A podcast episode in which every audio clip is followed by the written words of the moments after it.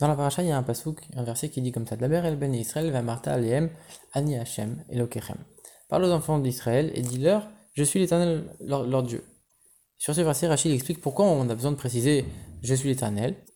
Alors Rachid précise Dieu il est en train de dire Moi je vous ai ordonné sur le mont Sinaï que je suis l'éternel votre Dieu. Vous avez déjà reçu sur vous ma, ma, ma royauté, ma malroute. À présent, je vous demande de, prendre sur vous aussi mes décrets. Et Rachid donne une deuxième explication en disant que Rabbi, il explique que comme Dieu savait que à l'époque d'Ezra, les, Juifs, ils allaient s'écarter à cause des relations interdites. Alors ici, juste avant les relations interdites, il leur précise, il leur fait un rappel en disant Je suis l'éternel, votre Dieu. Sachez que moi je suis l'éternel. Ça veut dire quoi Je suis l'éternel? Je suis un juge pour punir celui qui est coupable et pour récompenser celui qui fait des bonnes choses. Alors a priori ici, la question est évidente. Pourquoi Dieu il a besoin de préciser je suis votre Dieu alors qu'on sait très bien, on a été sorti d'Égypte, on a reçu la Torah. Pourquoi on a besoin de nous préciser encore je suis votre Dieu Alors Rachid vient répondre a priori, il viendrait répondre ici pour nous dire sur le Sinaï on a reçu la royauté de Dieu, maintenant on va avoir un certain nombre de décrets, on doit recevoir les décrets. Et le pose plusieurs questions sur cette explication de Rachid. Première question, c'est qu'on a déjà vu dans la paracha de Veira, il y avait une formulation pareille, Ani Hashem. Et qu'est-ce que Rachid a expliqué là-bas? C'est un juge pour punir celui qui fait des, mauvaises choses et donner la récompense à celui qui fait des bonnes choses. Et Rachid lui-même, il précise, à chaque fois qu'on va voir cette expression-là, ça, ça souligne cette explication que Dieu, il punit ceux qui font du mal et il, donne il rétribue bien ceux qui font du bien. Donc a priori, on sait que c'est comme ça dans plein d'endroits. Pourtant, Rachid ici, il le répète, et en plus, il le répète de manière différente. Deuxième question, qu'est-ce que ça veut dire de recevoir la royauté de Dieu? Si on reçoit la royauté de Dieu, ça veut dire qu'on accepte de faire ses, ses commandements. Comment on peut dire là, ils ont reçu la royauté? Maintenant, tu vas recevoir les décrets. C'est évident, si tu reçois la royauté, tu reçois aussi les décrets. Ça veut dire quoi de séparer les deux comme ça? Maintenant, troisième question, même si tu veux dire que tu sépares. Alors dans ce cas-là, il fallait que, cette expression, elle apparaisse avant la première mitzvah. Là, tu as déjà donné des mitzvot, et après tu redis, après avoir donné un certain nombre de mitzvot, tu dis non, maintenant tu reçois les mitzvot. Ça n'a aucun sens. Une autre question, pourquoi on précise xérotaille les décrets et pas les mitzvot de manière, euh, de manière simple? Une autre question, c'est pourquoi Rachid amène deux explications? C'est que quand Rachid amène deux explications, c'est que les deux, il y a une faille dans, chacune des deux, et donc c'est pour ça qu'il amène les deux, parce qu'il ne pourrait pas en amener qu'une seule, puisqu'il y a une faille dans chacune. Une autre euh, question que le rabbi pose, on sait que Rachid précise rarement le, nom des, des Tanaïm ou des, ou Amoraïm qui. Ici, pourquoi il, il cite Rabbi? Forcément que c'est un lien avec la compréhension du verset. Une autre question, pourquoi euh, pourquoi Rashi, ici, au lieu d'utiliser le langage transgressé, quand il dit, comme Dieu il a su que dans, à l'époque de Ezra, ils allaient s'éloigner de Dieu avec les, avec les, relations interdites, ici Rachid utilise l'énatek, se séparer de Dieu à cause des relations interdites. Pourquoi il dit pas transgresser tout simplement? Pourquoi il dit l'énatek séparer enfin, la dernière question, c'est que ici, a priori, Rachid reprend l'explication du Torah de Kohanim, sauf que dans le Torah de Kohanim, on donne une autre référence. Rachid lui donne juste la, référence de l'époque d'Ezra, où il y a eu des problèmes avec les relations interdites, alors que dans le Torah de Kohanim, on précise aussi l'épisode où les Bnei Israël, ils ont pleuré le soir de Tisha B'Av, parce qu'on leur avait donné certaines mitzvot, on leur interdisait les, les relations interdites. Et le Torah de Kohanim, il cite cet épisode, Rachid ne le cite pas. Il cite uniquement une période qui est beaucoup plus éloignée, à l'époque de Ezra. Comment ça se fait? Alors le rabbi donne l'explication suivante. Comme on l'a dit dans la paracha de Vaera, Rachid explique tous les endroits, tous les endroits où on mentionne Ani Hachem, c'est pour dire je suis fidèle pour euh, punir ceux qui le méritent et, récompenser ceux qui le méritent.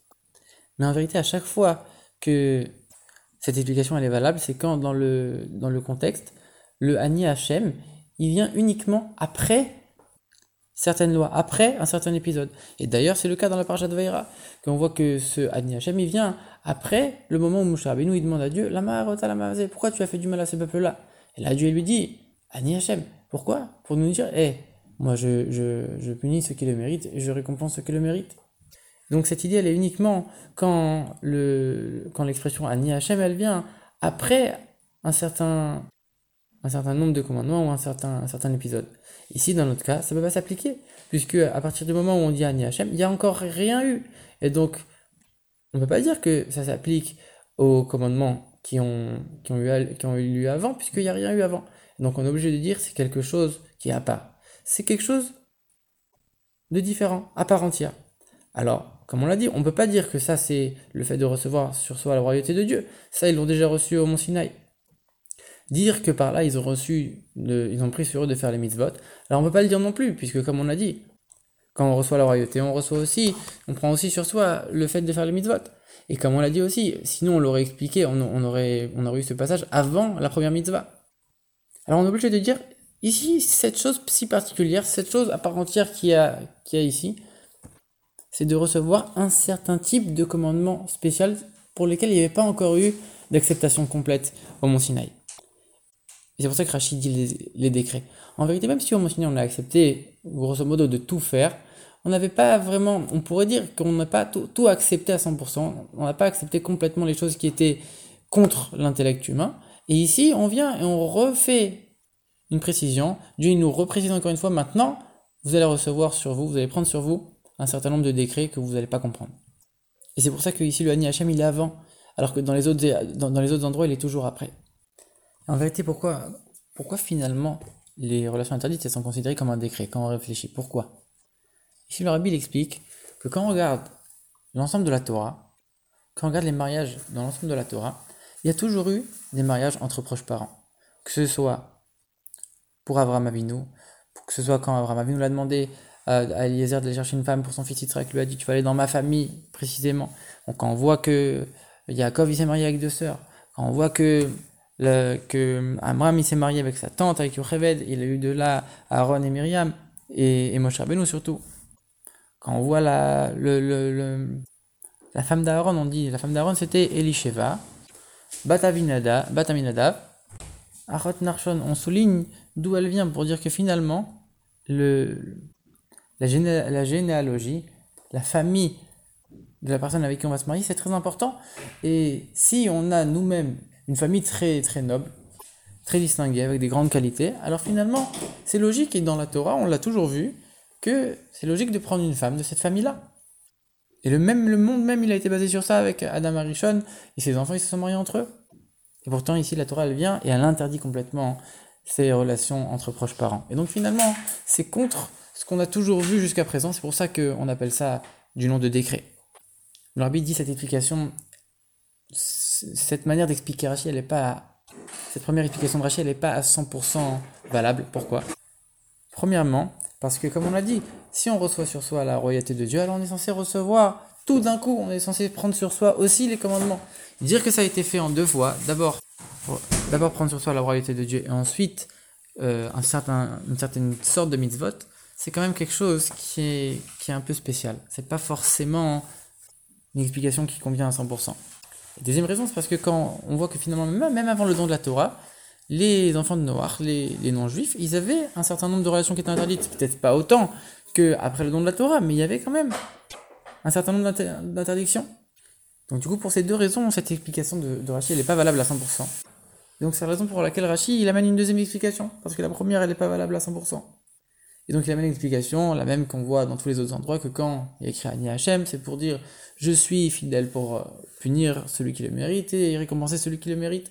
Et Rachid précise même, mais pourquoi ici on a besoin de le répéter? Et ici, c'est, on le dit avant d'ordonner le mitzvot, alors que dans tous les autres endroits, c'est après avoir ordonné le mitzvot. Et ici, Rachid précise pour nous dire, comme Dieu il sait que les juifs ils sont amenés à se séparer à cause des relations interdites, alors ici, ici on le précise avant pour renforcer encore euh, cet avertissement de manière un peu plus forte. Et on va comprendre pourquoi Rachid a utilisé le mot l'énatex séparé. Parce que finalement, on aurait pu dire ça pour n'importe quel interdit. Ici, on a utilisé, on, a, on a, choisi les interdits des relations interdites. Mais pourquoi? Rachid dit l'énatex séparé. Ça veut dire séparé complètement. Pourquoi? Alors Rambam il explique qu'une des choses qui est tellement grave dans une relation avec une non-juive, plus que certaines autres relations interdites, c'est que l'enfant qui va naître de cette non-juive, il ne sera plus juif. Et donc finalement, par ça, le juif il est en train de se séparer complètement de Dieu. Et ça aussi, on le voit dans une explication de Rachi, qui dit qu'une juive qui a, un, qui a un enfant avec un non-juif, alors l'enfant, il appartient à la juive, l'enfant il est juif. Mais un juif qui a un enfant avec une non-juive, alors l'enfant c'est l'enfant de la non-juive, c'est pas son enfant au juif. C'est-à-dire que finalement on est en train de se séparer complètement de Dieu. Et c'est pour ça que ici Rachid utilise les. Et c'est pour ça que Rachid précise pas l'épisode on leur a interdit les relations interdites entre proches parents dans le désert, puisque ici on parlait pas des relations avec les non-juifs, on parlait des relations interdites entre juifs. Et par ça, c'est vrai que c'est grave, mais on se sépare pas à 100% de Dieu autant qu'avec un non-juif. Donc c'est ici le sens de la deuxième explication de Rashi. Mais finalement, même cette explication de Rashi, elle n'est pas valable à 100%. Et elle est encore moins valable que la première, c'est pour ça que Rashi, il la donne en second plan. Et pourquoi c'est moins, c'est moins valable C'est quoi le problème ici dans cette deuxième explication? C'est que ici, tu es en train de parler de l'époque d'Ezra, tu es en train de parler de plus de 1000 ans plus tard. Donc c'est quand même spécial, c'est quand même particulier de dire que la Torah ici, elle vient pour nous mettre en garde sur un événement qui va arriver dans plus de 1000 ans. Et donc c'est pour ça que Rashi choisit la première explication en tant qu'explication essentielle. Et donc pourquoi ici Rashi précise que c'est Rabbi? En vérité, le fait de nous dire que c'est Rabbi, ça nous permet de voir qu'il y, il y a des endroits où, oui, on nous, on nous donne un verset qui va s'appliquer dans plusieurs générations plus tard. Pourquoi? Parce que Rabbi, c'est lui qui a mis par écrit la Mishnah. Et on sait que normalement, on n'avait pas le droit de mettre par écrit la Torah orale. Il y a un passage dans Teilim de David Ameller qui dit être la la et Quand il y a un moment où on doit faire la volonté de Dieu, et c'est un moment particulier, alors on a le devoir de transgresser certaines mitzvot. Comme par, comme par exemple Eliaou sur le mont Carmel, etc. Et ici, c'est la même chose. Comme on voyait que la Torah allait être oubliée, alors on a transgressé cet interdit de mettre la Torah orale par écrit, et on a tout mis par écrit. Mais ce verset de David Ameler, il a été dit des milliers, il a été dit de nombreuses générations avant l'époque de Rabbi. Et donc on voit ici qu'un verset, il il a eu une application et il concernait finalement beaucoup de. une chose qui s'est passée beaucoup de temps plus tard.